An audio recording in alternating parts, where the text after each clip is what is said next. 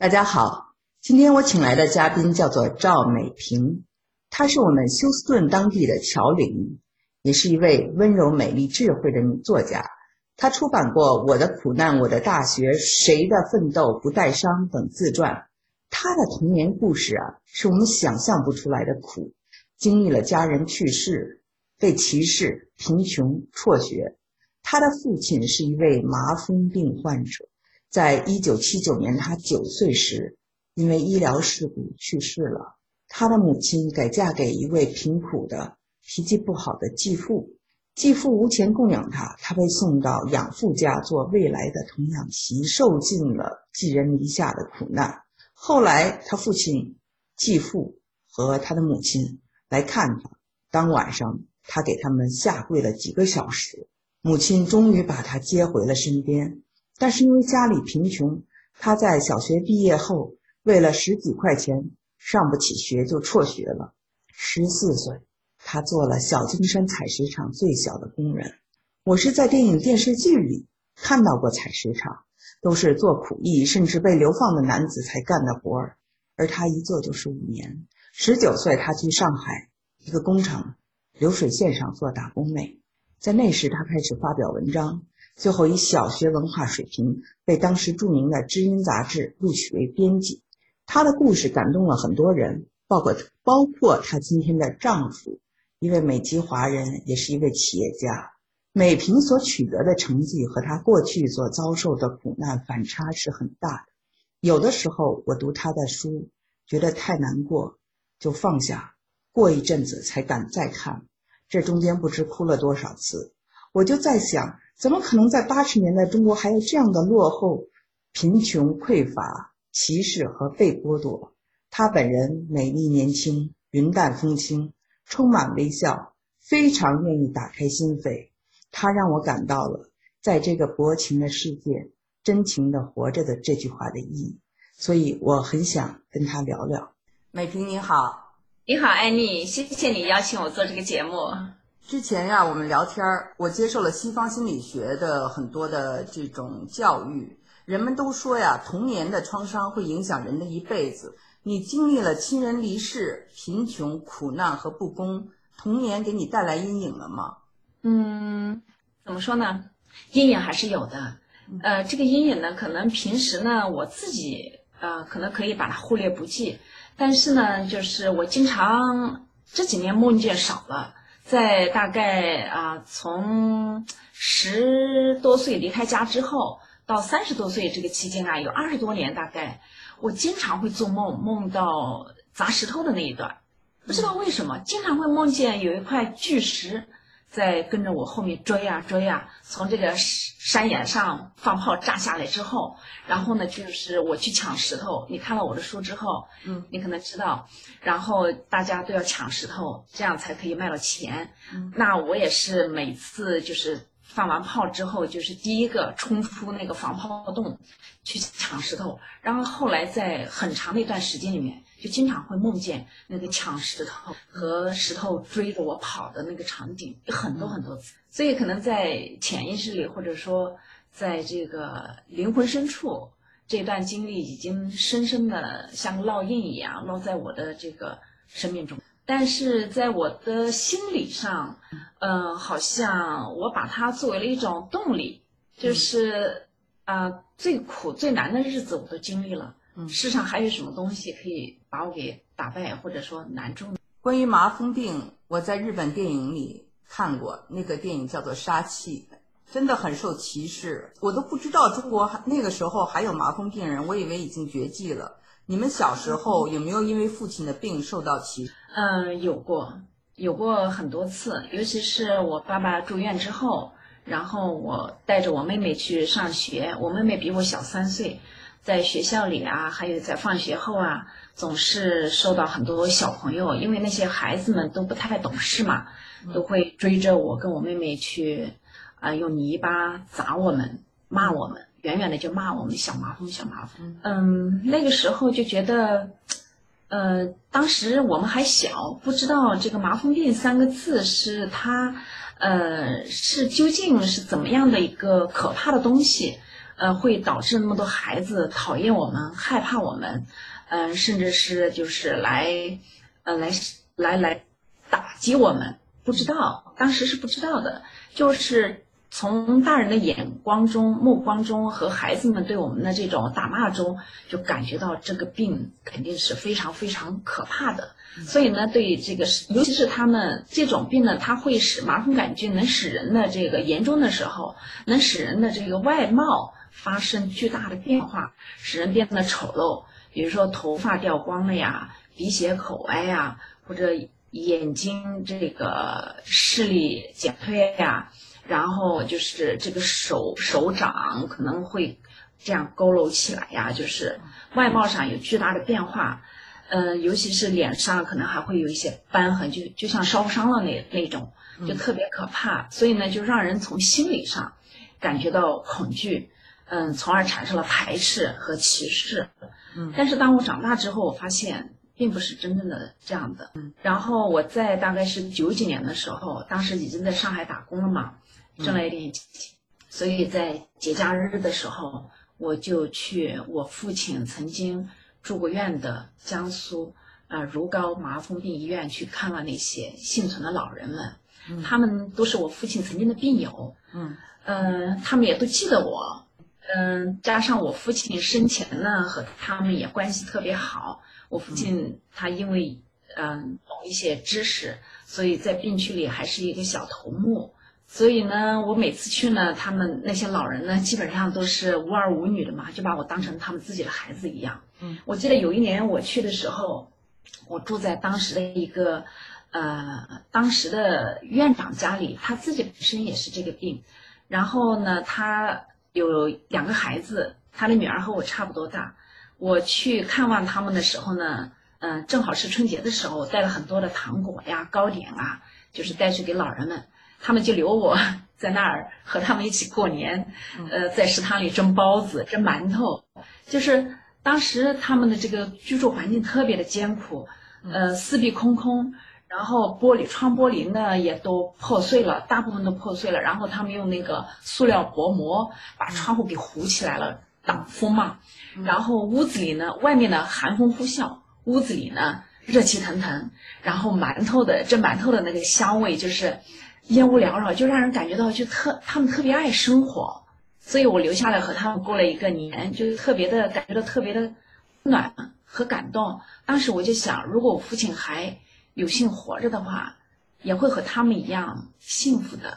就是他们哪怕是生活在一个被人遗忘的角落，但是他们对生命的那种热爱、渴望以及感恩都还存在着。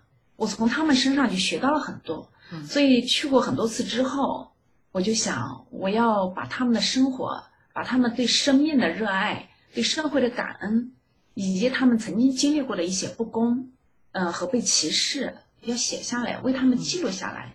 所以呢，从九几年，从九五年之后，我就至今，哪怕是来到美国之后，只要我回国，只要我有时间，我都会哪怕抽出两天的时间，我就去看他们一下。我觉得你是个有大爱的人，跟你打交道也觉得特别的温。你没有那种恨，也没有沧桑感，我真的觉得挺让人佩服的。因为我读你的书的那些情节，比如说，就说你的继父吧，你怎么能够原谅他？冬天你为他下跪几个小时那样的寒冷，他竟睡着了，打着呼噜睡着了。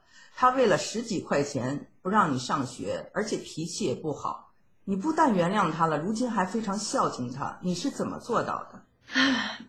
哎，提到我继父，我就啊，就有点，就有点，就感触很多的。嗯，我记得我第一次见到我继父的时候，还不是我去，还不是他去江苏跟着我妈妈去江苏探亲的时候，而是我养父带着我去安徽看我妈。那是一个暑假，呃，当时呢，就是看过我书的读者可能都知道，我妈妈呢，当时呢被迫改嫁到安徽的时候呢，只是把我妹妹带走了，因为我的继父他家境很贫寒，他不能够嗯养两个孩子，所以呢，我妈妈就说，因为我已经长大了嘛，可以托付给别人家，但是我妹妹很小，我妈妈就心疼我妹妹，把她带在身边了。然后呢，但是呃，我也很想我妈妈。到了暑假的时候，我就嗯恳求我养父能不能能带我去安徽看一下我妈。然后我养父就带着我坐那个轮船，从南通坐轮船到，也坐了十多个小时，然后又走下车之后坐船，然后转公交车，然后又走山路，走了很远很远的山路，然后到了一个嗯山上，就是小金山了。嗯，进山门的时候，它是一个就是食堂，我就看到一个人蹲在这个花台那儿，花坛。捧着一个搪瓷缸在吃饭，然后呢，我的养父，我们是从江苏去的嘛，我的养父老远的就跟他打招呼说：“老周，老周，老周，你在吃饭。”然后那个叫老周的人抬起眼皮瞄了一下我们，然后说：“嗯，你们来了。”就只顾着吃饭，也不理我们了。当时我就觉得奇怪，我养父怎么会千里迢迢会认识安徽的这个人呢？后来我养呃，我养父就问。这个老周说：“玉芳在不在家？”我知道我我妈叫玉芳，然后呢，我就猜，哎，这个人难道是我的继父吗？我说千万不要是啊！结果呢，我养父告诉我，他就是你的继父，因为我觉得我当时的第一印象就是他不欢迎我们，就是哪怕一个远方来客看到了，哎呀，你们来啦，你吃饭了没有？这是很常见的一个问候语。他他看到我们的时候，只是。很淡淡的抬了个眼皮说：“哦，你们来了。”然后我养父说：“玉芳在家吗？”他说：“在家，你们去吧。”然后理也不理我们，转身吃自己的饭。当时我就想，我的继父可能不欢迎我，根本就不希望我过来探亲看我妈妈，这是第一印象。后来是你说我跪下求他带我来安徽，那已经是第二次了。就是当年他们过春节的时候。然后我妈妈呢就带着我继父回江苏老家。其实我妈妈也是想看看我在这个养父家过得怎么样。嗯。后来发现我在养父家过得并不是特别好，所以我妈妈就特别心疼，想带我到安徽来。但是我继父呢就是不同意。嗯。所以才出现了他在床上睡觉，我在床头跪着求他带我去安徽这一个。但是。嗯，后来，后来我继父还是带着我到安徽来了，在我书里面都都有写过。嗯，你刚才问的是，就是我继父脾气也不好，嗯然后也因为家庭很穷，让我早早的辍学，然后山上砸石头养家糊口。为什么没有恨他？嗯，其实，因为可能我从辍学之后就读了很多很多的书。嗯我从书里面就是得到了很多的安慰，也懂得了很多道理。就是这些经历都是命中注定的，并不是说恨某个人就能够解决问题的。而且后来随着我渐渐的长大，我也发现，其实我父亲，我我继父，其实我总是习惯了说我的父亲，他也是一个很质朴、很很可怜的一个农民。他其实你想想看，他五十岁好不容易才娶了一个嗯老婆，但是呢还要带两个拖油瓶，而他只有一亩五分地，要养四口人，他怎么养得活呢？站在他的角度去换位思考一下，也是非常非常艰难的一个选择。所以，他后来选择了把我带到安徽来。当时他说了一句话：“你跟着我去，跟着我们去安徽也是要吃苦的。”当时我就说。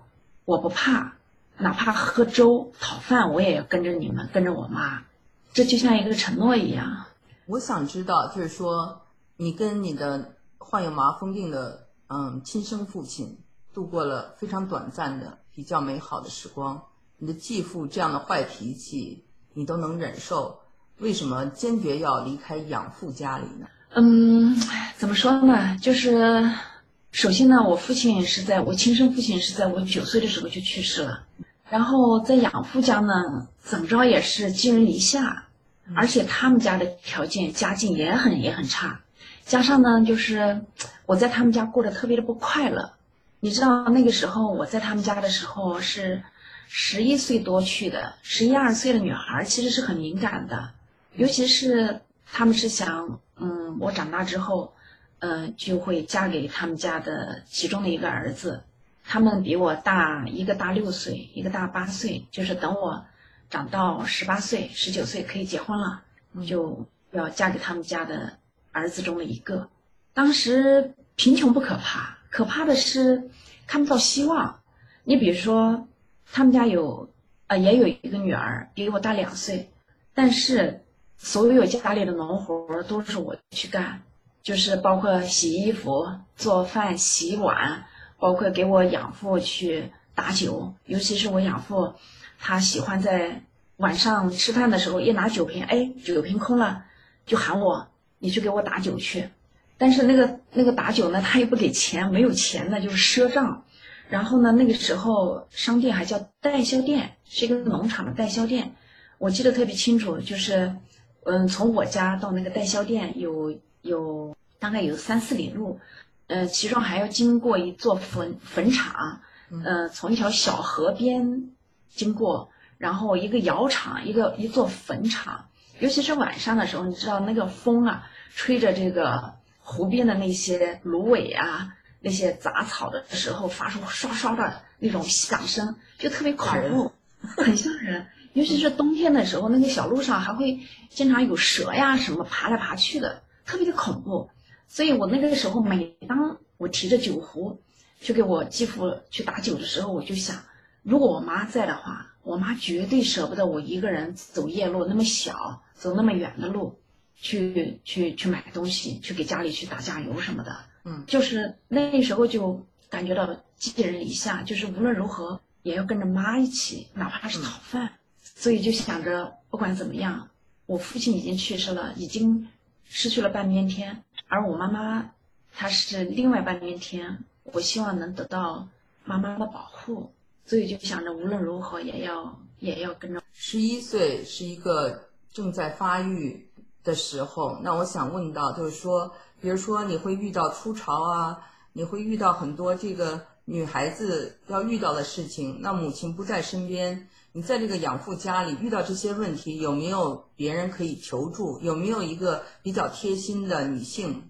嗯，没有，没有，呃，我养父那个时候我在我养父家还没有没有来除潮，所以也没有遇到过这样的问题，而是跟着我妈妈，就是到了安徽之后，就是嗯，后来啊，到了十四五岁，对这些都开始有点懵懂的时候，是我妈妈告诉我的。所以我觉得女孩无论如何，还是应该在环境。再差，条件再差，最好还是跟母亲在一起成长是比较好的。那也就是说，在那个时候，呃，你只有你自己保护你自己，没有特别亲近的大姐呀，或者是养母啊，都给不了你这样的帮助。哦，嗯，所以我现在明白了，这就是你为什么一定要离开，哪怕忍受继父的脾气，因为你的母亲在那里。对，但是。你书上说过，你的母亲在和你继父生活的时候呢，因为你们是从江苏到的安徽，是外乡人，而且呢，因为房子的问题还受亲戚们的欺负，那你就要跟农村最底层的这些人打交道。这个不仅仅是贫穷，还有斤斤计较，还有一些粗鲁的、恶毒的咒骂。你说这个后来让你的母亲温柔的性格变得像一个泼妇，她可以骂出最难听的话。那那种粗俗和咒骂为什么没有改变你的性格？我认识到的你觉得特别的温文尔雅，我没有，我想知道你是怎么把你的这个愤怒化解的？啊，我觉得还是知识的力量。嗯，其实我到现在，每当我回国的时候，回到我们这个山上，就是小金山，我原来砸石头的地方，看到满目疮痍的，呃，留下现在留下来的这个。嗯，一个天坑的时候，我就想，我真心想不到，我怎么会在这个地方能待好几年，而且能在这儿像这个拼命三郎一样去砸石头，每天轮着沉重的铁锤，呃，砸一块块的石头，然后跟别人抢石头，打的打架打的头破血流，我就是我自己有时候都难以置信，嗯，青春期的时候能那么勇敢。然后，尤其是我现在还记得我妈妈，嗯，她带着我去山上砸石头的时候，然后我继父在前面用这个板车拉石头，他在前面拉，我和我妈妈在后面推。我就看到我妈妈，她穿着一条很肥大的裤子，也不知道是哪个亲戚送给我妈妈的。然后呢，她那个因为很肥大，所以呢，她就把这个。呃，裤子旁边有纽扣，他就移到了一边，就是让他把腰改小一点嘛。嗯，导致裤缝都是歪的。嗯，我当时看了又心疼又可笑。嗯，知道吗？但是呢，当时的可笑多于心疼。嗯，可笑的是什么呢？我觉得，可笑的是我妈妈居然穿穿衣服，她居然没有注意，居然把裤缝都穿歪了，她不知道，就觉得很很很，就是你知道十几岁。孩子还是很调皮的嘛，觉得妈你好好好可笑啊，你的裤子都是歪的。嗯，但是仔细嫌弃对，但是仔细想一想又很心疼。我妈为了什么呢？就是为了我们。嗯，所以那个时候就是你刚才说为什么我不恨我继父？为什么后来学会了原谅，原谅了我继父，原谅我妈妈对我的那种粗暴野蛮？其实我是我的成长。童年是在野蛮的环境中成长起来的，可是我为什么没有？其实当时我也很野蛮的，说实话。嗯，我能和人家抢石头的时候，我能够跟人打架，明知打不过别人，但是我也会去打，就是为了抢石头，就是抢生活，抢生活费。嗯，那在那种弱肉强食的社会里面，你不强大，你只能被欺负、被欺凌，没有人能帮你。嗯，而且我继父又是个很老实巴交的人，嗯，别人任何人都可以欺负他，在村子里面嘲笑他、辱骂他。如果说我们自己家人再不互相团结的话，就更加没有没有尊严了。可是他连十几块钱都借不到，你竟因为十几块钱没有办法去接着读书，我觉得这点有点不可思议。其实我当时我没有说真心话，我没有恨继父，而是恨自己没有能力。嗯，有时候也恨过命运，说实话也恨过命运，还甚至还有我还恨过我的亲生父亲。嗯，其实从我父亲去世之后，嗯，我写了十多本日记，嗯，大部分都是写思念、想念、想念我父亲。嗯，但是到了后来，到了十四五岁、十五六岁的时候，我不知道为什么，我有点恨我亲生父亲了。我觉得，我当时我还记得我日记中还写过，呃，差不多是同样意思的一句话，就是你你生了我，却又却又没有把我养大，你为什么要生我？嗯，就是说没有说去嗯更多的仇恨我的继父，反而我对他还是非常感恩的。如果说他没有把我带来安徽的话，我可能跟我母亲还是分隔两地。还是不能在一起，嗯，所以我对我养父始终是怀着感恩之心的，哪怕在他那里吃了太多的苦。但是我继父他虽然脾气坏，他从来没有打过我们，一个巴掌都没有打过我跟我妹妹，只是骂过，嗯，所以这一点至今我还是非常感恩我继父。你反反复复在用的这个词就是感恩，你知道别人对你一点好，你就要去报恩。这个心态呢，我觉得就让我想到哈，我我因为在美国，我跟你讲过哈，复修呃主修的是新闻，复修的是心理学。那我跟很多的呃美国人聊天啊，很多人就谈到他们童年的创伤，一说就哭。你听的那些故事呢，跟你的故事比起来就不算故事。说哦，妈妈当时总给我穿很肥大的衣服，妈妈，我问妈妈我好看吗？她说我不好看。就有一个。女呃好朋友啊，她美国人，六十多岁的时候跟我说起这个事情，还哭得稀里哗啦的眼泪。所以呢，我就感觉到，其实你的苦难也是一种逆境的锻炼，让你培养出了一种逆商。你觉得，嗯，这个说法你同意吗？我同意，我非常同意。嗯，那我是想说哈，别人 有了这种苦难或者是一种贫穷啊，这生活这种条件这么差啊。即使那些条件不怎么差的人，我我看，比如在美国的一些华人，因为读了博士以后，他们的脸啊都很多的皱纹，看起来很老。你怎么能？我也有。我经常一笑起来，你看像一个小姑娘，这么的年轻啊，而且这么的漂亮，特别时尚啊，就像咱们刚才说的三十而已从那里走出来的，就好像那些苦难跟你没关系。能想象你在这个这个砸采石场去砸过石头，我一点儿就想象不出来。你能给我讲讲这个反差？我这个反差，我觉得很难想象。